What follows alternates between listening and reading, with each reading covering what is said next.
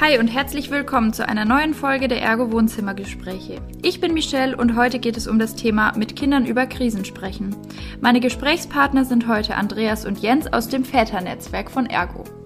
Wir sprechen heute darüber, wie Sie die Herausforderungen rund um Corona, den Ukraine-Konflikt sowie den sich häufenden Meldungen rund um den Klimawandel mit Ihren Kindern angegangen sind. Denn mich beschäftigen vor allem die Fragen, wie geht es unseren Kindern eigentlich dabei? Wie spricht man mit Kindern über Krieg oder aber auch über Krisen innerhalb der Familie? Jetzt erstmal herzlich willkommen, lieber Andreas, lieber Jens. Hallo Michael. Hallo Michelle. Bevor wir jetzt in das eigentliche Thema einsteigen, interessiert mich, was ist überhaupt das Väternetzwerk? Warum gibt es das Väternetzwerk und wie kam es dazu? Ja, Michelle, erstmal danke für die Einladung. Ähm, ja, warum haben wir das Väternetzwerk in Ergo gegründet? Nun, also meiner Meinung nach, die Gesellschaft verändert sich immer schneller und diese Veränderung strahlt natürlich auch auf die Arbeitswelt aus. Da fallen mir direkt so Themen ein wie, es gibt einen Change vom Arbeitgeber zum Arbeitnehmermarkt. Ähm, Frauen möchten sich immer mehr und weiter in der Arbeitswelt verwirklichen. Manche Mütter gehen mittlerweile nach dem Mutterwerden arbeiten. Das war früher nicht in der Intensität so. Manche erhöhen die Stunden. Ähm, wir haben wie Frauenquote. Also alles das muss ja gemacht werden und auch das erfordert natürlich die Väter. Weil sonst kann man so etwas nicht realisieren. Und die Väter wiederum brauchen natürlich auch eine Akzeptanz in der Gesellschaft und beim Arbeitgeber, der die entsprechenden Rahmenbedingungen schafft. Und das war so der Punkt, ähm, warum wir gesagt haben, ein Väternetzwerk in der Ergo als modernes, nach vorne gerichtetes Unternehmen ist erforderlich und für mich meines Erachtens nach tatsächlich ein Hygienefaktor. Und was tut ihr jetzt konkret im Väternetzwerk? Was habt ihr euch zum Ziel gesetzt? Ja, das würde ich so spontan ähm, zweiteilen. Das eine ist, dass wir sozusagen eine Gleichberechtigung zu den Frauen, zu den Müttern hinbekommen. Ähm, also alles das, was bei den Müttern normal ist, wenn sie schwanger sind, ähm, werden sie direkt angesprochen, wann gehst du, wann hörst du auf zu arbeiten, wie lange bleibst du weg, wann kommst du wieder, wie möchtest du es haben, möchtest du währenddessen ähm, Homeoffice haben. Also all diese Regularien, die es ja gibt, die sind ja für beide Geschlechter vorhanden, also ne, das ist ja nicht unterschieden. Nur in der Arbeitswelt ist es, glaube ich, noch nicht so normal. Also das ist das eine, wofür wir uns einsetzen. Und das andere ist, dass wir Formate äh, realisieren, gründen, überlegen, um den Vater auch in seine Väterrolle, ja, dass er sich dort ähm, ja wohlfühlt und auch ein bisschen lernen kann. Und welche Formate bzw. Themen sind es konkret? Da haben wir zuerst das Väterland. Also da treffen sich die Väter und haben die Möglichkeit beim lockeren Essen ähm, zu horchen, was macht denn der andere, was passiert da, oh, das geht mir genauso, kann er sich ins Gespräch einschalten?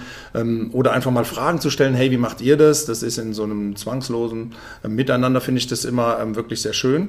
Und wir haben ähm, verschiedene Formate, in denen wir uns austauschen, das sind insbesondere so Fachvorträge was passiert bei Pubertät, was verändert sich. Wenn ich weiß, was verändert sich in meinem Kind, dann habe ich ja mehr Verständnis, kann mehr darauf eingehen. Wie soll ich dann reagieren, wenn mein Kind auf einmal in der Pubertät ist?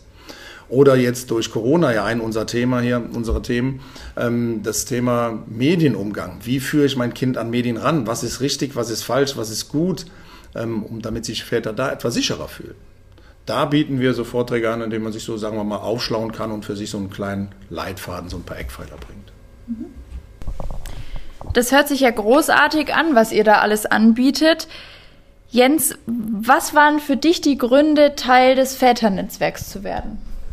Also das, was der Andreas gesagt hat, das trifft es eigentlich schon sehr gut. Wir haben ja im Frühjahr 2015 ähm, angefangen, das Väternetzwerk bei der Ergo neu auszurollen. Und damals waren die Männer im Unternehmen meist nicht wirklich als Väter sichtbar. Und die Alltagswelt mit Kindern war immer noch stark weiblich geprägt.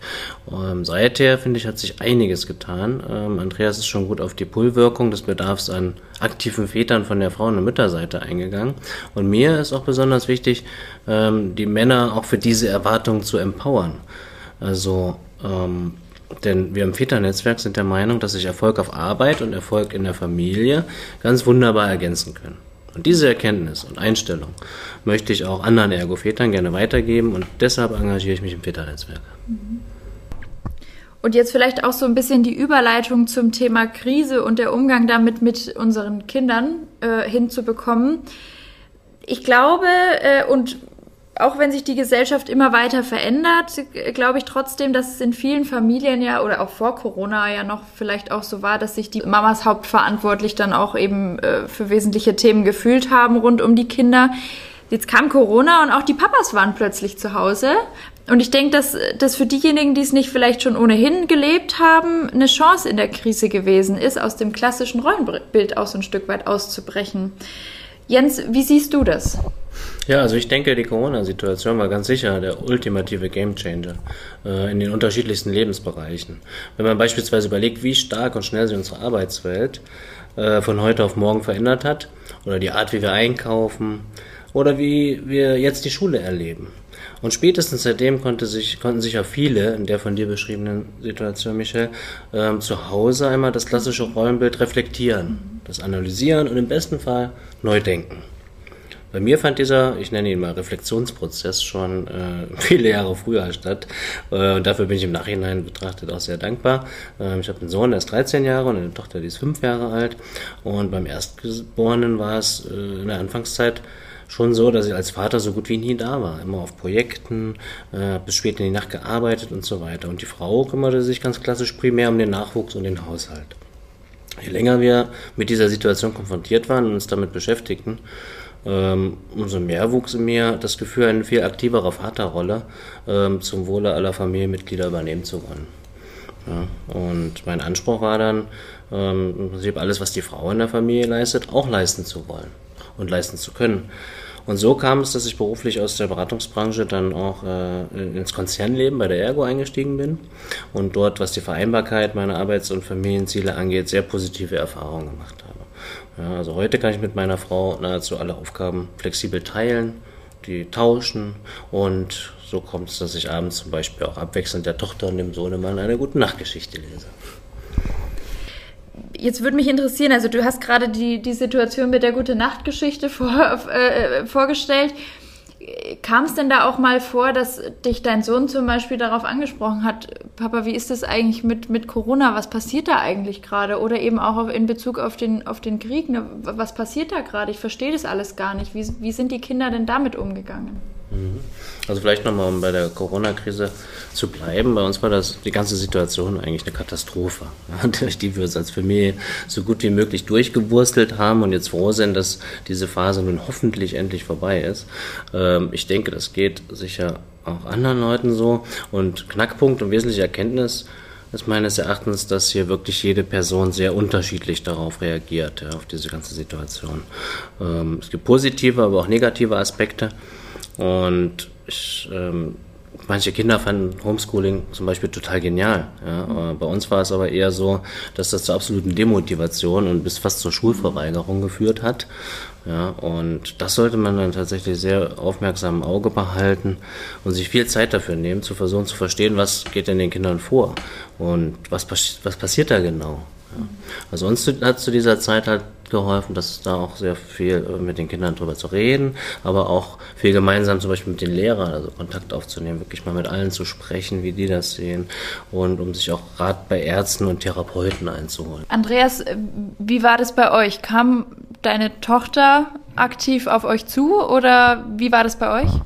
Ja, ähm, meine Tochter, vielleicht zur Ausrichtung her, du hast ja schon einen Jugendlichen, du hast ja schon fast einen jungen Mann. Also meine, unsere, unsere Tochter ist gerade zehn geworden.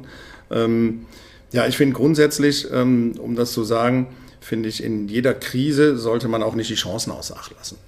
Ähm, unsere Tochter ist ähm, mit Sicherheit selbstständiger geworden in dieser Zeit.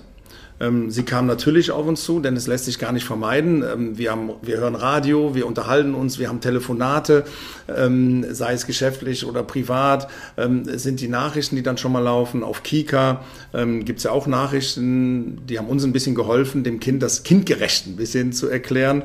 Und so konnte sie damit umgehen und konnte auch jederzeit Fragen stellen, was sie auch gemacht hat. Und allgemein, das hatten wir gerade so mit dem Thema Corona, ähm, eine lustige Anekdote. Unsere Tochter wusste von heute auf morgen, jetzt auf einmal, Mama und Papa sind zu Hause, das ist super. Ja, ja, aber Mama und Papa sind nicht immer verfügbar.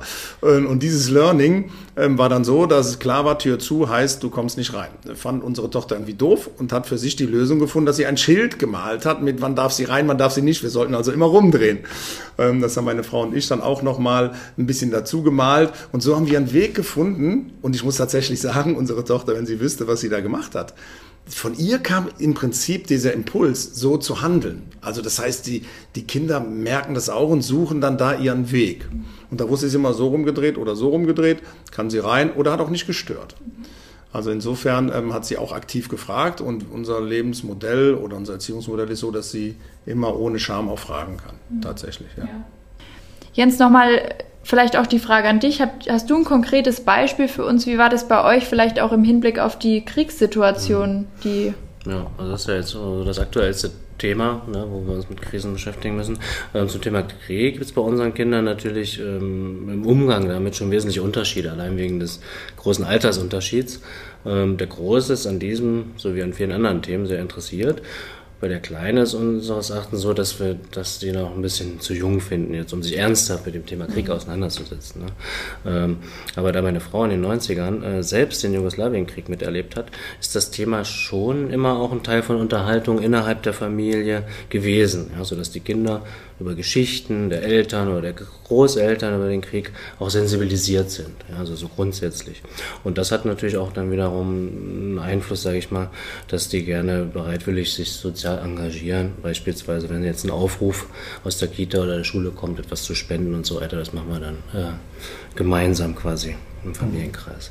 Ja, bei unserer mit 10 ist es ähm, tatsächlich so, sie ist sportlich aktiv. Ja, und dann ähm, kam sie auch mal nach Hause, total fit, was sie beim Schwimmen selten ist. Ähm, und ich so, was ist los? Habt ihr heute, seid ihr nicht richtig schwimmen gewesen? Ne? Was, oder hast du keine Lust gehabt? Nein, wir hatten heute keine Zeit dazu. Ähm, wir mussten da mehr organisieren. Und der erste Reflex des Vaters, wie mehr organisieren?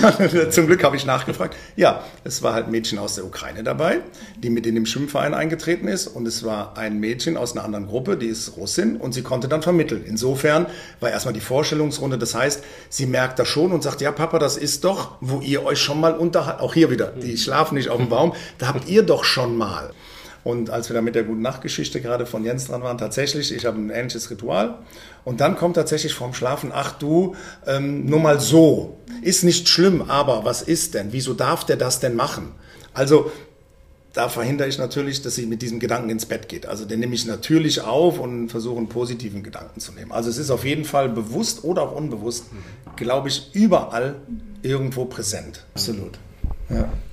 Ja, also ihr habt da jetzt auch schon ja konkrete Tipps auch angesprochen und wie ihr damit umgegangen seid. Jetzt vielleicht zum fast Abschluss unseres Gesprächs. Vielleicht mögt ihr noch mal eure Top-Tipps äh, äh, zusammenfassen für unsere Zuhörerinnen und Zuhörer. Puh, Michel, das ist eine Frage, das so zusammenzufassen.